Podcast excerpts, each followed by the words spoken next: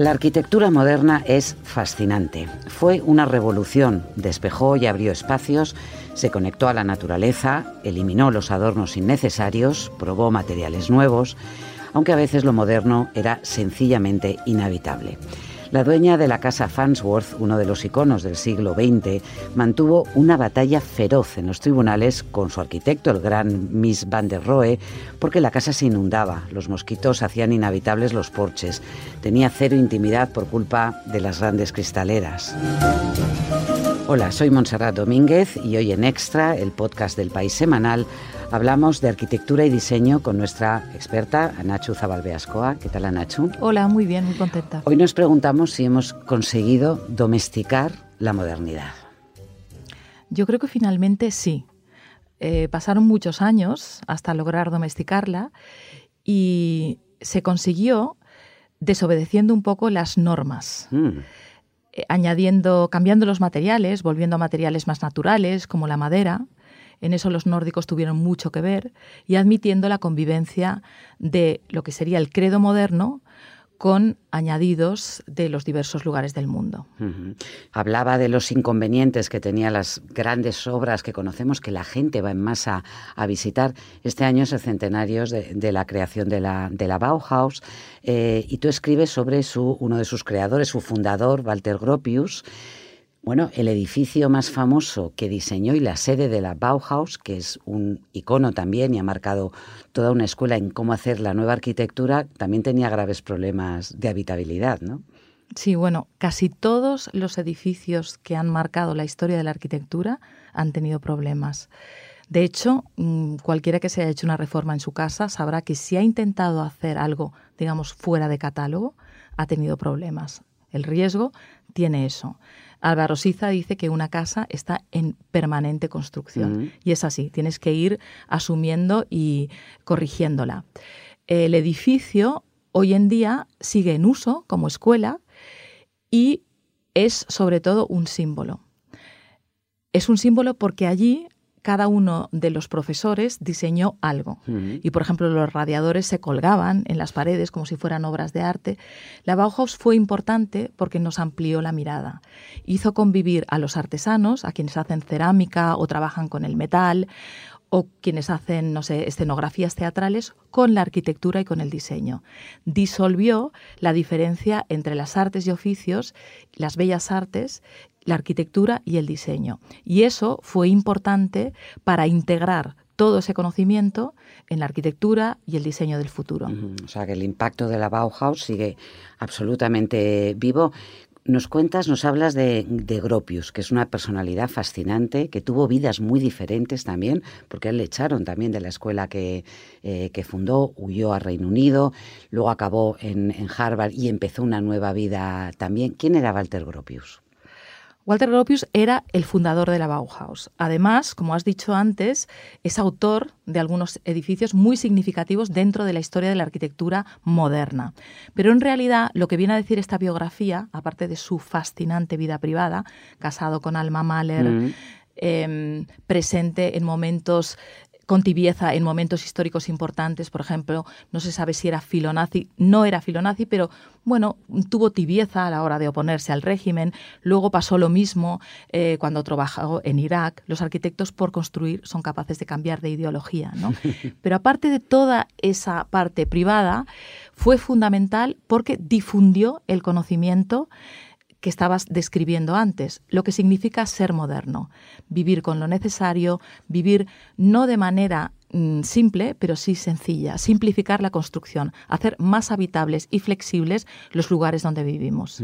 Y utilizar materiales que hasta entonces no eran habituales en la construcción, ¿no? Claro, materiales de producción industrial. Al principio la Bauhaus fingía esto. Eh, Miss Van der Rohe o Marcel Breuer, por ejemplo, que es el arquitecto que terminó diseñando el Museo Whitney, el antiguo Museo Whitney de Nueva York, eh, trabajaban con tubo, tubo de acero, un, diseño tubular y em, piel, pero lo hacían de manera artesanal, haciendo ver que era una producción industrial. Entonces la industria está presente con los materiales que es capaz de producir a una velocidad mucho mayor que la naturaleza. Algo que ahora mismo también se está cuestionando con la sostenibilidad. Mm. Hay arquitectos españoles también que, mm, que hicieron un mestizaje sobre esos principios de la, de la, modernidad, de la modernidad para convertir eh, las casas en algo más, más habitable, más próximo, más, más cercano. ¿no? Mm. Sí, de hecho siempre se dice que la modernidad la domesticó la arquitectura popular.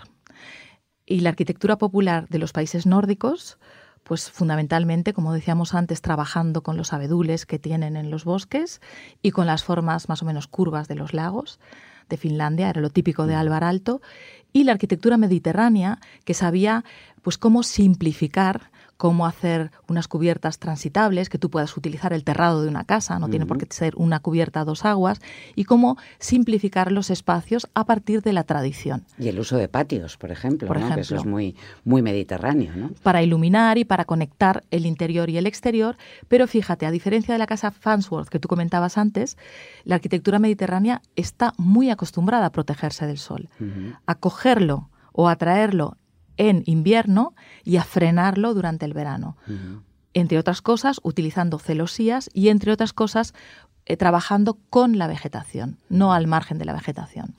Y luego es curioso también por estas transformaciones la necesidad de que las líneas, esas que nos entusiasman cuando vemos las, fotografías, esos planos, em, no, se no se acaben convirtiendo en un corsé también, porque eh, también abordamos en este número la necesidad de que las casas tengan también su alma, sus rincones, eh, y que no, no nos impongan el corsé de las líneas geométricas puras, ¿no? Lo del purismo yo creo que es una engañifa. En realidad, en realidad, no nos gusta el purismo en ningún sitio y en ningún lugar, ni en las razas, ni en la belleza, no nos gusta en nada. Pero en la arquitectura marcó mucho una manera de diseñar, de trabajar y de enseñar. Yo recuerdo arquitectos que fotografiaban sus proyectos cortando, entonces no existía Photoshop, la cubierta para que parecieran más modernos porque es la imagen de la arquitectura lo que se transmitía y lo que transmitía modernidad. ¿no? Por otro lado, eh, hoy en día tú le pides a un niño que dibuje una casa y hay niños que ya no dibujan una casa con una, cubierta a dos aguas, mm. porque están acostumbrados a la modernidad. Eso es un fruto de la Bauhaus.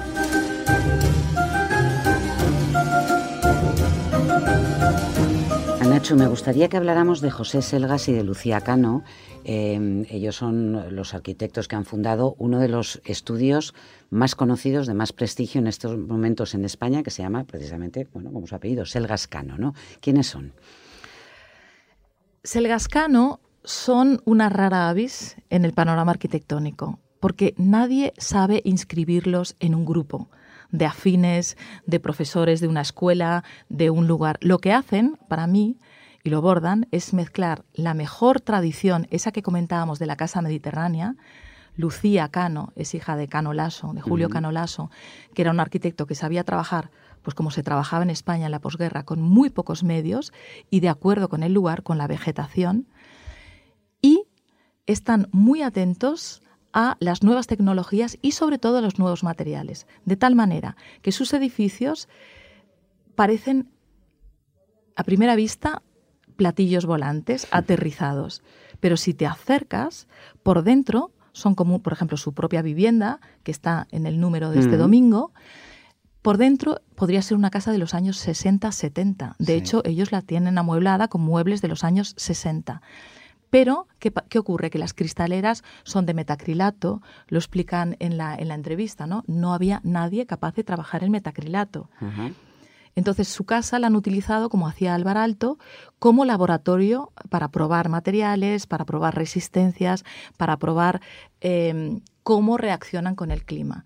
Y han ido modificando su arquitectura a partir de eso. Pues bien, esa casa tan aparentemente extraña no ha tenido que tener más que una reparación por goteras que es una rareza en 15 años que tiene la casa. Ellos son autores del Auditorio de Badajoz, ¿no? del de Plasencia también, que tienen unas pieles muy extrañas, ¿no? se sale completamente de lo, de lo normal, utilizan materiales eh, nuevos que parecen poco arquitectónicos. ¿no? Sí, realmente son edificios muy singulares. Eh, las pieles estas son de EDFE, que es como una membrana, un polímero, en realidad mucho más sostenible que el vidrio, con gran capacidad aislante, si está puesto en doble capa como se tiene que poner, mucho más ligero y por eso es más sostenible, más fácil de trasladar, reciclable y lo que ellos abogan es por aprender a ver la belleza del envejecimiento de estos materiales. Vemos una piedra que envejece y nos gusta. ¿Por qué no nos gusta un plástico envejecido? A ver, Anachu, un, metacrilato, un plástico envejecido, eh, ¿es problema de que nosotros lo veamos? ¿Es, que realmente eso no es una pátina, sino que da la impresión de algo gastado, feo y hasta sucio? Es una cuestión de educación. Si nosotros estuviéramos acostumbrados a ver envejecer otros materiales que los llamados nobles o naturales, aprenderíamos a convivir con ellos de esta manera. Cuando tú te vas a ver el estadio em, olímpico de Múnich, que era todo con telas tensadas y plásticos, realmente las zonas que han sido sustituidas por plásticos más nuevos quedan pues como un implante dental. En cambio, lo otro tiene también una pátina de envejecimiento del material que, bueno, eh, aprendes a convivir con ello. Yo lo compararía justamente con el tema dental. Una persona mayor que tiene los dientes blancos, nuevos y perfectos, choca. Tiene que tener no digo que tenga que tener una dentadura sucia, ni mucho menos. Menos mal, menos mal. Pero es como una arruga. ¿no? O como alguna cana de vez en cosas que chirrían, ¿no? Sí. Mm. Oye, hay, una cosa de, de Selgascano y es su pasión por, por incluir la naturaleza dentro de las, eh, de las obras y de los edificios que ellos diseñan. Para eso hacen auténticas machadas, ¿no? Porque creo que en eh, Los Ángeles plantaron 90.000 plantas en, el, en un edificio maravilloso que han diseñado, que son un, conjunto, pero en Cartagena plantaron también eh, mil palmeras, en Badajoz se les secaron los, los taludes. Es, es sostenible también, es, muy, es hermosísimo porque conecta ¿no? La, el edificio con la naturaleza, pero es sostenible ese tipo de arquitectura que depende tanto también eh, de, cómo, de cómo construyes tú el entorno, el verde del entorno. Claro, la naturaleza hay que mantenerla porque mm. está viva. En realidad un edificio también hay que mantenerlo, si no se muere, pero la naturaleza más, casi a diario, ¿no? Hay que cuidarla, hay que regarla. Sostenible es muy sostenible porque trabajar a favor de la naturaleza beneficia a la arquitectura y en realidad acompaña a la arquitectura. En la propia casa que sacamos en el EPS de este domingo, se ve como la antigua casa, porque la sacamos hace 13 años o algo así, ha sido devorada, consumida, totalmente envuelta por la naturaleza. Y así funciona. Tú envuelves una casa con árboles de hoja caduca y en verano te protegen y en invierno dejan pasar el sol. Pero para eso se necesita, de nuevo, una educación y el compromiso por parte del cliente de mantener esa vegetación. Ahora, que una partida del presupuesto arquitectónico se, dedique a vegetación, a mí me parece Maravilloso. Oye, hablamos también de sostenibilidad en este número em, y retratamos a los nuevos carpinteros. ¿eh? Hay toda una generación de gente muy joven que está recuperando un trabajo artesanal que lo habíamos perdido prácticamente, ¿no? Y, una nueva valoración también por parte de los, em, de los ciudadanos que cuando vas a decorar tu casa ya no buscas algo de, de serio, de fábrica, sino también una cosa especial hecha con madera y hecha de forma artesanal, ¿no? Somos la generación que más objetos tiene. Somos incapaces de decir, tú, por ejemplo, la cantidad de gafas que puedas tener, o bolígrafos, o paraguas, o guantes, o paramos de contar, ¿no? Y por otro lado, todos convivimos con el móvil. A los jóvenes, si les preguntas qué necesitas para vivir, te dicen unas deportivas y un móvil. Por un lado, el móvil lo está consumiendo todo, mm. el despertador, eh, la linterna, el álbum de fotos, eh, el tocadiscos, todo, la radio, lo tiene todo. Y por otro lado, tenemos una abundancia por el sistema en el que vivimos. Entonces, a la hora de dejar un legado, a la hora de hacer un regalo, a la hora de dejar algo a tus hijos, ¿qué les dejas? Porque el móvil caduca, la tecnología caduca.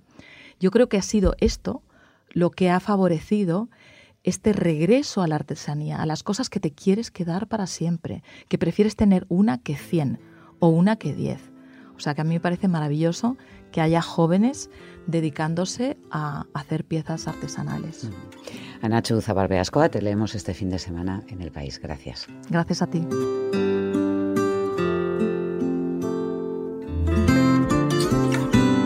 The weakness in growth is driven by sharp deterioration in manufacturing and global trade, with higher tariffs and prolonged trade policy uncertainty, damaging investment Desaceleración sincronizada. Este término, que parece casi deportivo, es el que utiliza el Fondo Monetario Internacional para describir en su último informe las perspectivas económicas mundiales.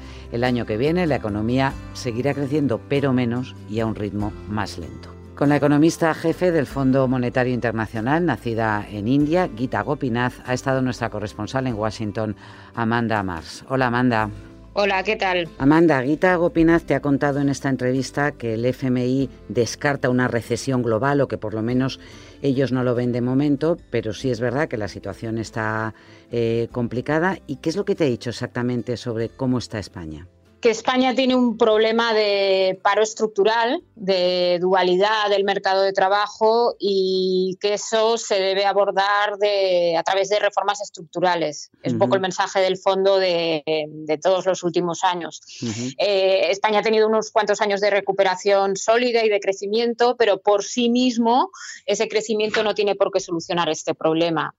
Eh, y además advierte de que en los bueno, próximamente se va a ver perjudicada por un crecimiento global que es más bajo. Y, claro, esos niveles de crecimiento altos que se han tenido hasta ahora no los va a poder sostener. Y, y bueno, pues eso, pide esas reformas y cuando se refiere a reforma se refiere básicamente a, reforma, sobre todo a reforma del mercado de trabajo. En, esta, en el marco de esta desaceleración, eh, tú le preguntabas también a la economista jefa del Fondo Monetario Internacional qué lecciones ha aprendido ella como economista eh, de la crisis reciente que estamos todavía capeando y superando me dijo que lo que había, ella consideraba que todos como profesión de economistas habían asumido, es algo que ahora vemos muy, obvio, pero que no era tan obvio hace 10 años, y es la importancia de las finanzas en la economía global.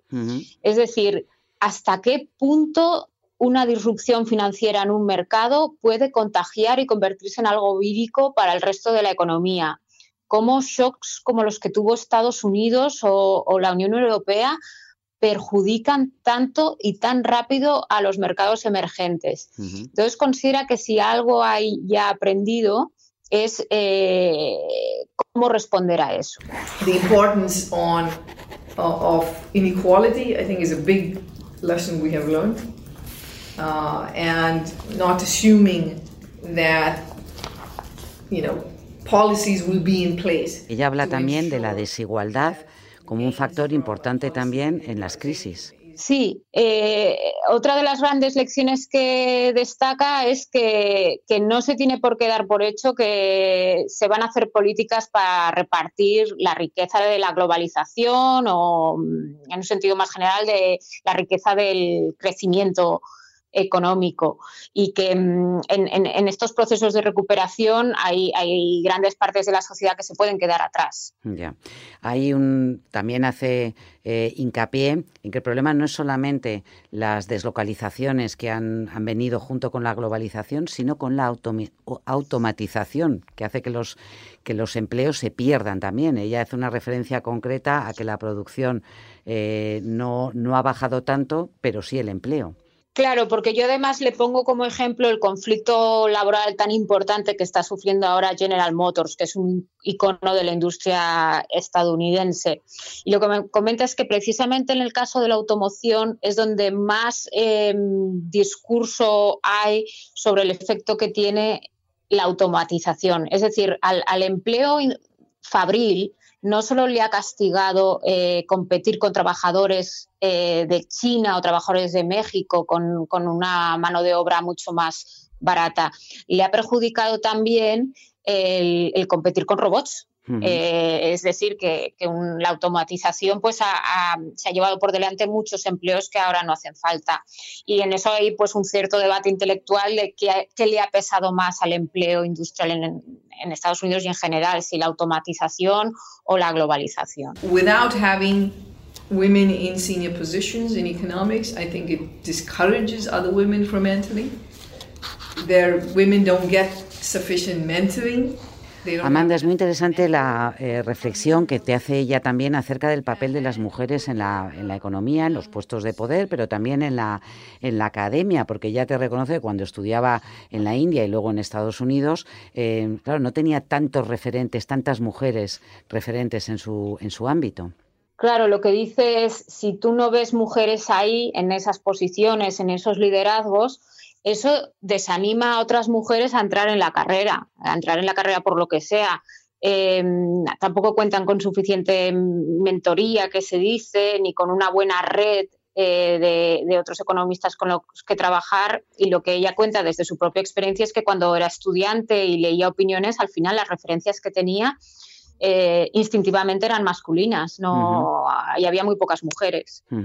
Ella es profesora en Harvard, doctora, se doctoró en, Princeton, eh, pero ella estudió originalmente eh, y creció en, la India y su familia procede de un estado Kerala en el que sigue vigente el matriarcado. De eso le preguntas también, ¿no? Sí, porque además para ella es un, es un elemento importante de su vida. Ella, aunque creció en una ciudad que se llama Misora, eh, su familia en efecto procede de Kerala, que es un estado más al suroeste, en la costa, y es, un, es, un, es de tradición matriarcal. Y, bueno, las niñas, los niños eh, heredan el apellido de la familia materna en forma de iniciales. Eh, la propiedad, según las normas de la comunidad, de, allí pues pasa a las mujeres em, y, se da mucho valor a las niñas, ¿no? La idea esta de vamos a tener más hijos para conseguir que salga el varón, pues en el estado de Kerala es al revés, es muy importante que al menos al menos irá por la niña. Y eso dice que, a ella le, pues le hizo sentir crecer con un sentimiento de valor propio muy importante. Y, mm, y que fue, fue clave para ella. Gita Gopinath, eh, entrevistada por Amanda Mars este fin de semana en el, en el País Semanal. Muchísimas gracias, Amanda. Gracias a vosotros.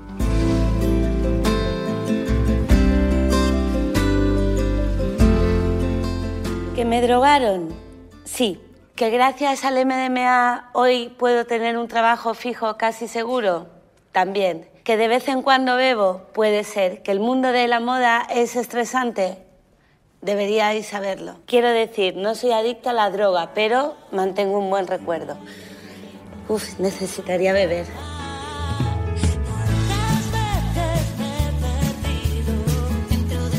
Es uno de los valores más firmes de la nueva comedia española y lo ha demostrado con creces con sus papeles en Paquita Salas, Ocho apellidos catalanes o La llamada. Ahora, la encuesta está a punto de dar un giro inesperado a su carrera.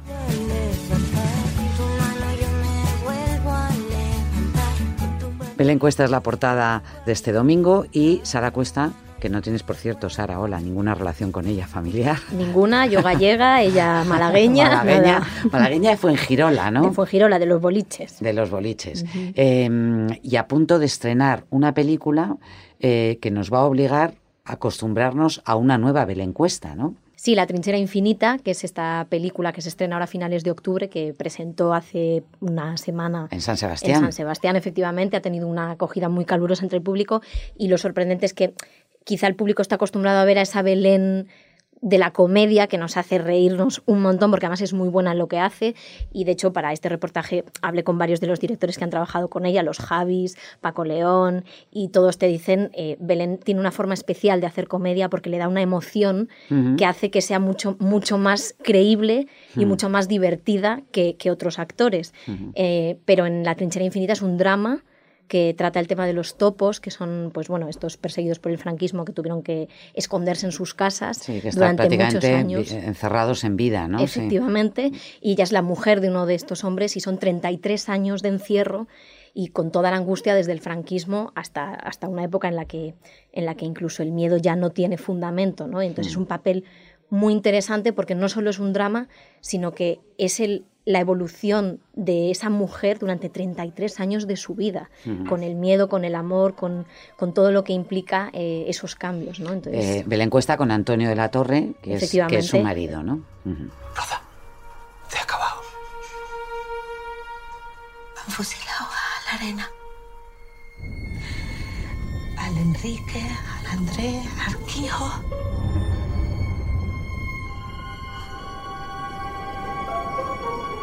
No fía de nadie ya. Oye, Sara, ¿y cómo lleva Belén este cambio radical de, de, registro? Ella se siente, siempre ha hecho comedia hasta ahora, pero se siente cómoda también en drama, le da igual. Sí, pues de hecho lo curioso es que lo que ella dice es que cuando estudió en la Escuela de Arte Dramático de Málaga, ella siempre hacía drama y teatro, no solo porque en las escuelas se suele hacer mucho más drama, sino que ella siempre elegía sus papeles, que es la vida la que la ha llevado y la ha arrastrado hacia la comedia, que fueron surgiendo así los proyectos cuando llegó a Madrid y una cosa ha ido enlazando con la otra y pues efectivamente, como gusta mucho a todos los directores, fue por ese camino, pero en realidad a ella hacer un drama le ha parecido maravilloso y me decía que en este papel en concreto ha sido todo un reto no solo por lo dramático, sino también por lo histórico y por el peso que tiene el personaje. Pero de repente, no sé, he ido llegando ahí y disfruto muchísimo y me encanta hacer comedia. Me, me asusta mucho también, me pone nerviosa, pero es que al final en la comedia hay un punto que, es, que te da como para, que aunque te dé vértigo, eh, como que te lanzas, ¿sabes? Que dices, vale, entonces te, te quitas como miedos, vergüenzas o, ¿no? Te ríes de ti mismo, es como... es sanador hacer comedia, yo creo.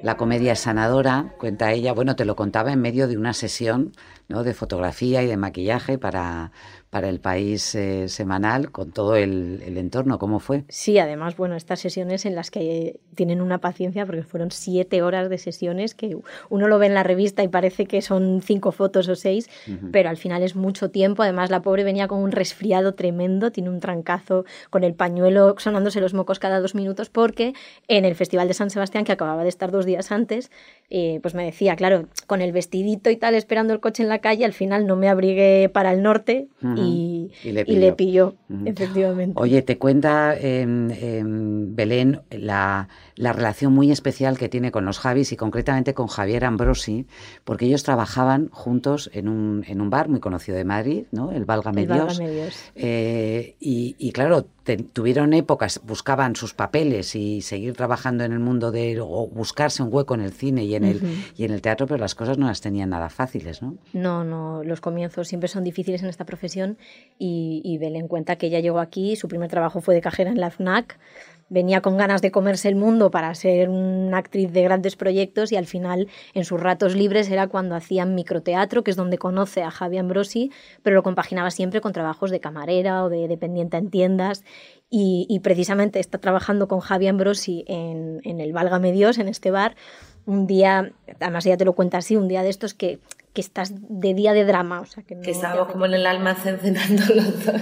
Ay, es, y no sé por qué, que te, porque teníamos un día bajito, yo qué sé, de ánima. Me dijo, no te preocupes que ahora con la llamada te voy a hacer un personaje que, que no vas a tener que volver a trabajar de esto. Yo no sé si la vida, muchísimo tiempo. No sé si para toda la vida, pero durante mucho tiempo.